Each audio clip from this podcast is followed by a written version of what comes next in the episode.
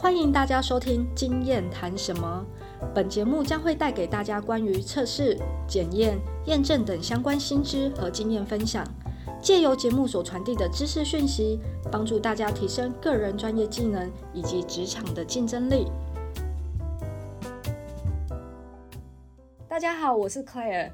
这一集将跟大家探讨大多数女生，当然还有一些男性们都很关心的美妆品的包材安全啊，以及如何正确选购。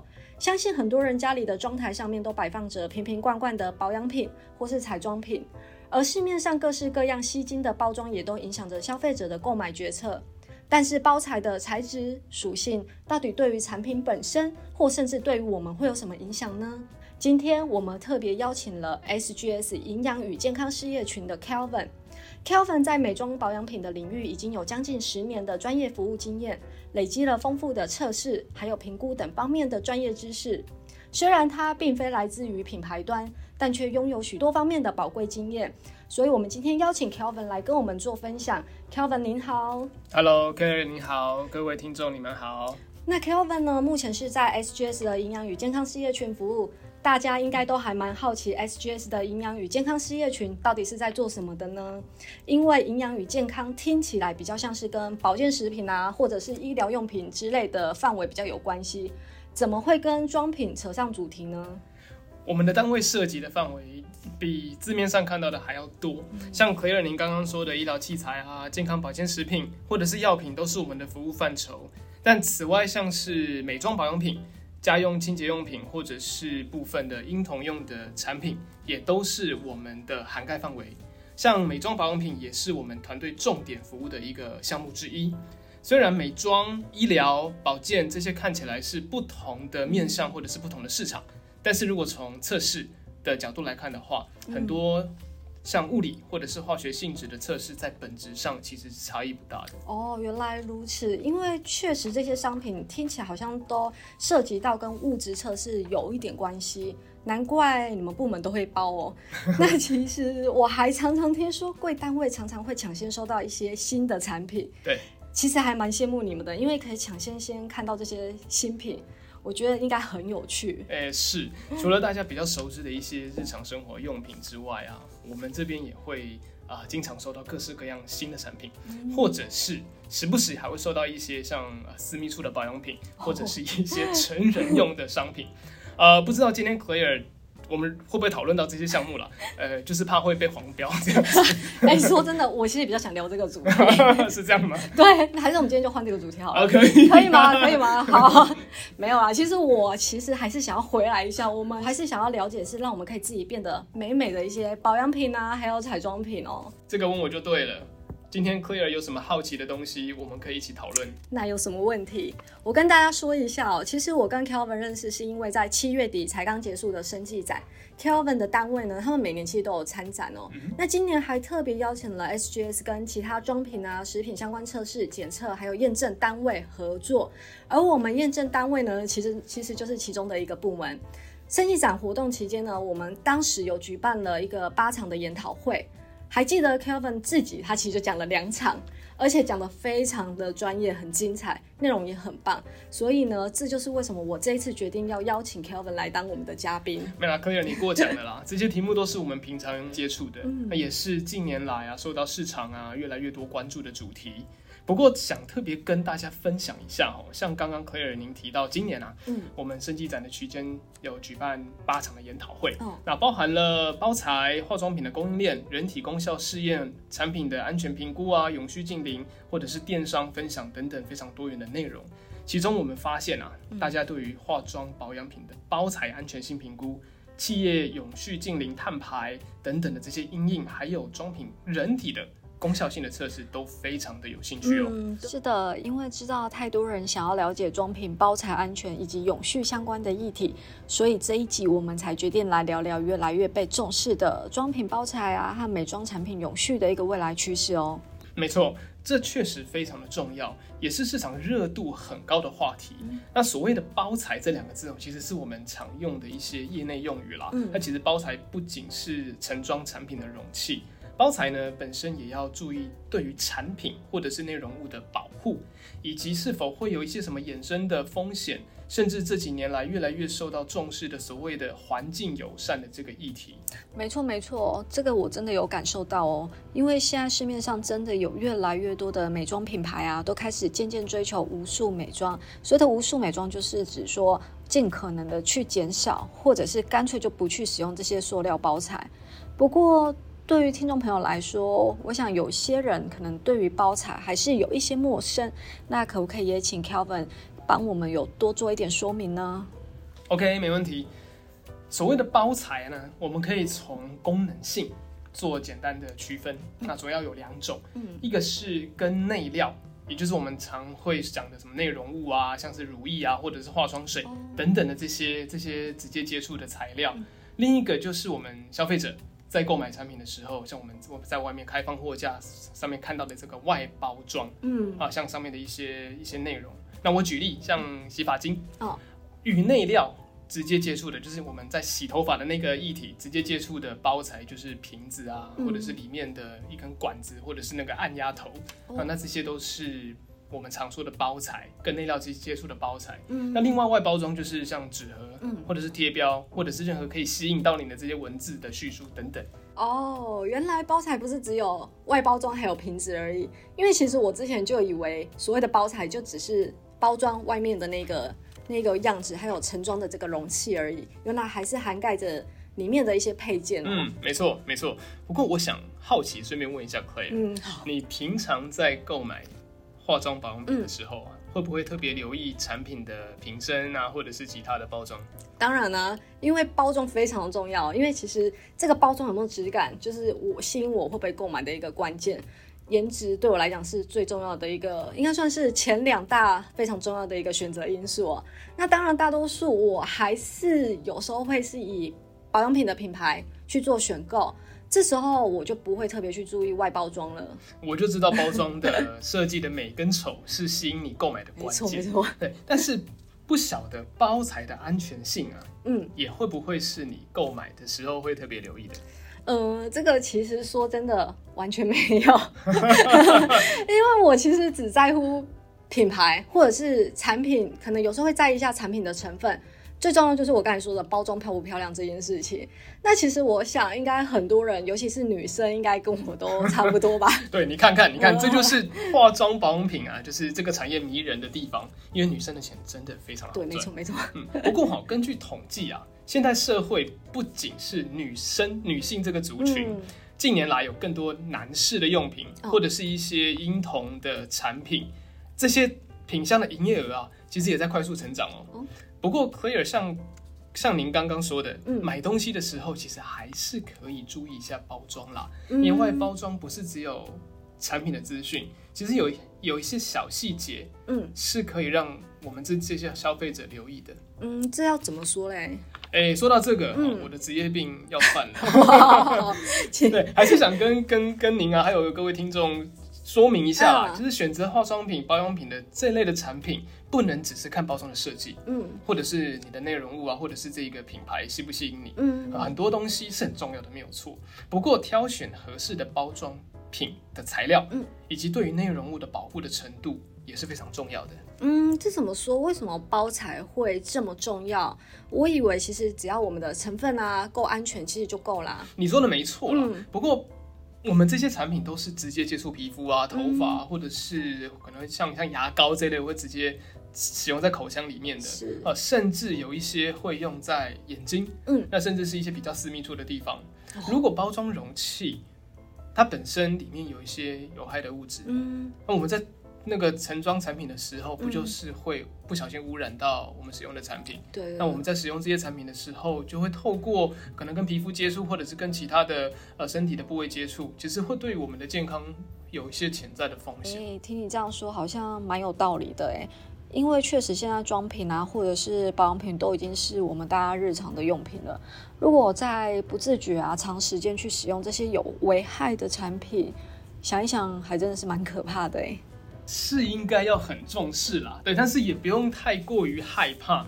啊，因为现在市场上有越来越多的这种呃，比如说网红啊的自自创品牌，或者是一些带货的的产品，那靠着一些名气吸引大量的粉丝购买。嗯我举个例子，好像国外就有发生过，消费者在买到这些产品回去使用的过程当中，可能它里面嗯内容物就有一些毛啊、毛发，或者是一些、嗯一些一些金属的碎屑等等。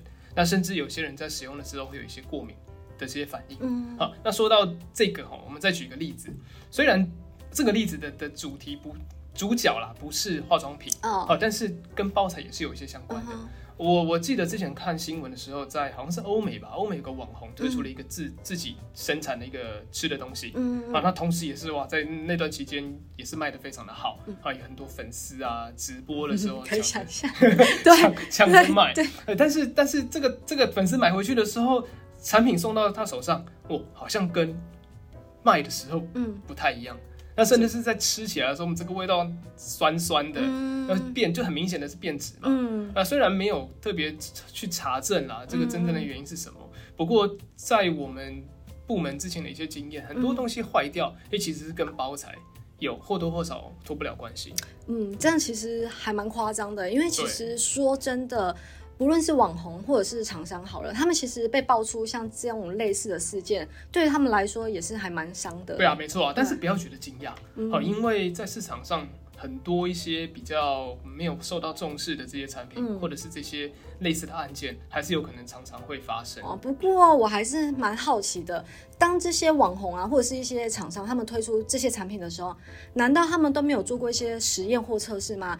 因为怎么会发生产品就到消费者手上，还出现像是刚刚说的漏液啊，或者是变质之类的问题？诶、他们有没有做过测试？嗯这个我不是很清楚啦。嗯呃，不过你想想哦、嗯，其实一个商品从生产是，到交到消费者手上，过程会有经过制造，还有仓储的嗯这个存放啊，甚至是商品的运送等等不同的这个阶段。那期间会影响到产品本质，或者是会不会造成产品变质的因素非常非常的多。那甚至现在不是很多那种海外代购嘛，对，嗯，这个都是很夯的嘛。那在运送的过程当中，难免会遭遇到像是，譬如说坐船，像我们现在外面超热，嗯，那可能，可能在坐船的时候，那个货柜的温度动辄达到七八十度。嗯，那或者有些可能可能想要快速运送，就会坐飞机。你对知，道飞机在高空上是零下不要不要不要负几度哦。那有时候也会碰到一些空气的压力啊，或者是一些湿度啊，那这些其实都会是造成产品变质的原因了。嗯，或者是送到消费者手上的时候，就有一些客诉或退货等等的这些争议。你这样一说，我就想到，其实我自己自自己啊，也非常爱买国外代购。那有几次，其实我有遇过类似，就是收到我这个产品的时候，其实它的外包装可能被挤压到了，或者是产品在运送过程中它有损坏的情况。我收到的时候，其实真的很想，你知道，哔 对，逼，对对对，你懂的，你懂，对对运输的过程，对，其实有时候也会造成一些产品被破坏。嗯我讲个故事，好，这个是我我我之前刚来公司的时候、嗯呃发生的啦。呃，我之前有一个做精华液的厂商，那之前把他们的产品要外销到东南亚。嗯，那你知道当时其实东南亚内部的这种交通运输啊，不是那么的发达，对我有听说对，，所以你就想象了，就是一整车子的这个这个精华液，然后在他们内部运输的时候就 check check check check 一直 check 一直 check 一直 check 到，然后 check 到他们的那个客户的的的仓储那边，嗯。然后仓储主管一打开，哇，马上退货，因为箱子一打开，它里面的这些精华液都不是爆瓶啊，或者是那个内料就流出来了。嗯。这还蛮严重的，对。这个对，因此啊，在包材的选择上要因地制宜，嗯，需要考量的周全一点。嗯。呃，另外啊，像是在空运的时候，也会发生产品在高空中会发生什么结冻啊，嗯啊，或者是有些运送的方式会造成温度过高，或者是存放的环境过于潮湿，那这些都是品牌商需要啊、先先预料到的一些情况。哦、嗯其实说到空运的部分啊，其实我也有类似的经验。像之前我出国的时候，会带一些什么瓶瓶罐罐，应该很多人都跟我一样，嗯或者带一些零食回来。那其实有时候就会发生，我下飞机的时候打开行李箱，它的零食就整个膨胀，感觉就是那种要爆开。应该 Kelvin 有可能有类似的经验就洋芋？片变整，哎，对对，，类似。然后像这种，如果我们没有好好做一些包材安全检测，或者是呃其他那种瓶瓶罐罐的也没有做一些检测，可能它就会直接爆开了。是啊，所以运输的方式造成包材或者是产品损害啊，其实嗯屡见不鲜。还有另外一种常发生的状况，就是有些厂商嗯他们制造完产品之后，他们会要先可能囤货吧，哦，啊，这时候就需要考量到一些仓储的温度啊、湿度等等环境的议题。啊，如果这部分的测试没有把关好，嗯也可能会造成消费者在收到商品的时候，可能发霉啊，或者是有一些湿气跑进去，造成产品发臭或者是等等变质的状况。嗯，这个这个好像确实有可能会发生哦。看起来包材它本身的一个密封性啊，还有稳定性，也是会影响到整个运送过程和仓储的一个很重要的一个因素。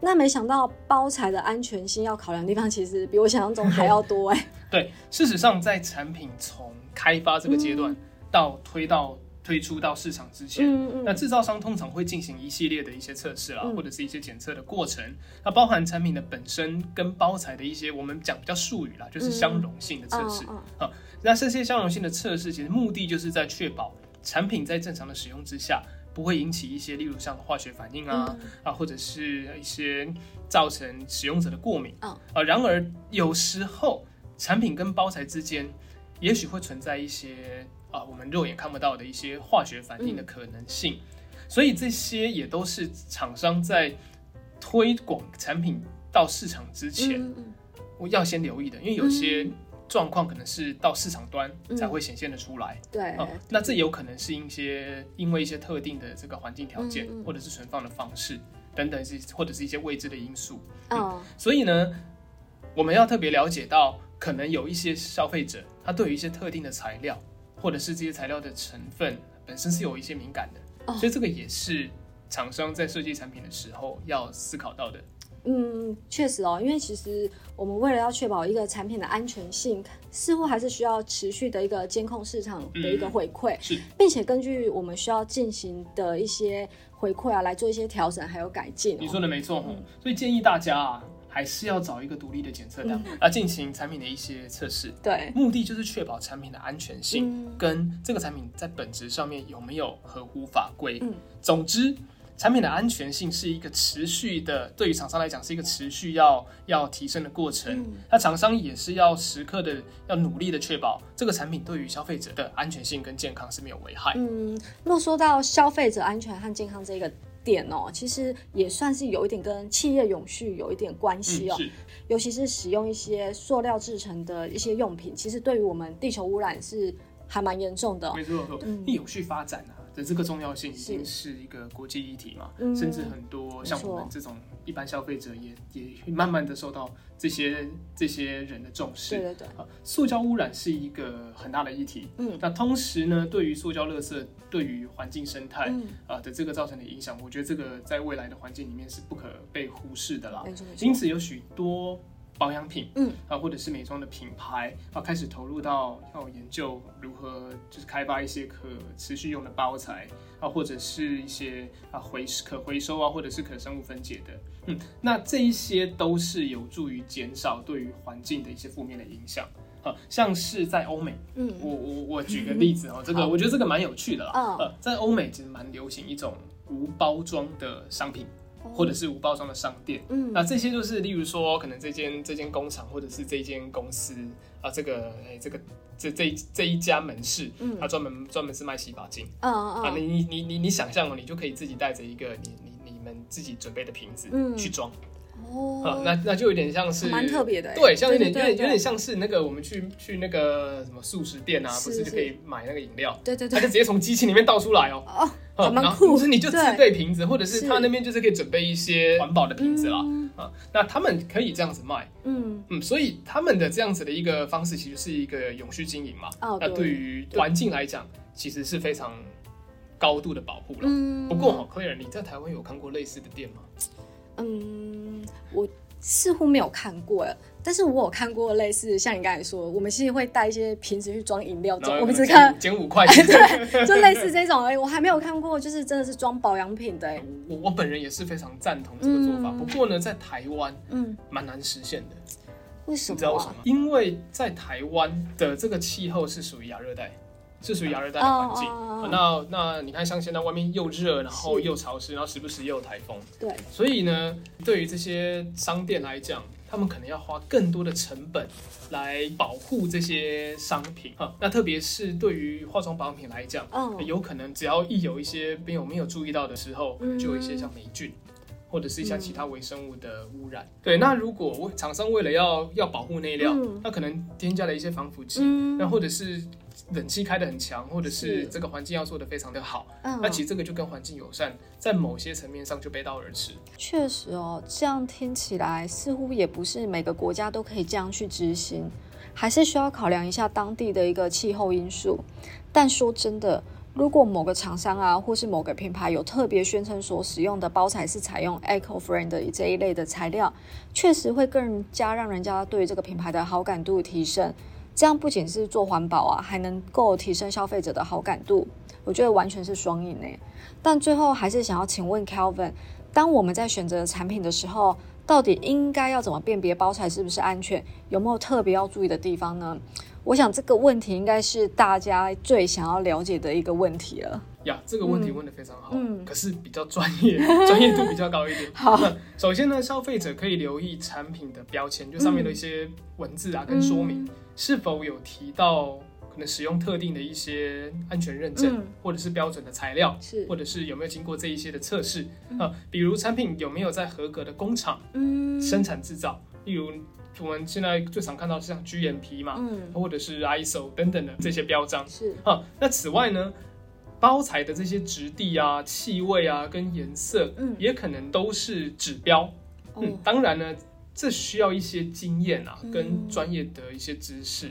没错最重要的是，消费者也可以选择一些有信誉的一些品牌，像你刚刚讲的、啊，你可能会对某些呃特定的品牌可能会被他们吸引，或者是你就忠实在某些特定的品牌。对那我相信，可能像一些国际的大厂，或者是一些比较有年纪的品牌，他们在生产的这个这个资历上面，可能受到的规范会比较多一点。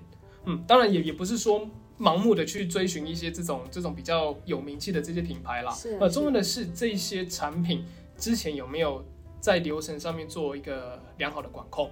哦，那我我在这边想说的就是有没有经过 SGS 的测试，并且这些测试报告是合格。对对，这这其实真的很重要，因为有 SGS 的一个检测认可，相信消费者对于产品的信赖度也会大大的提升。那我们今天的谈话就到这里喽，在这里也非常感谢 Kelvin 今天很专业的一个经验分享。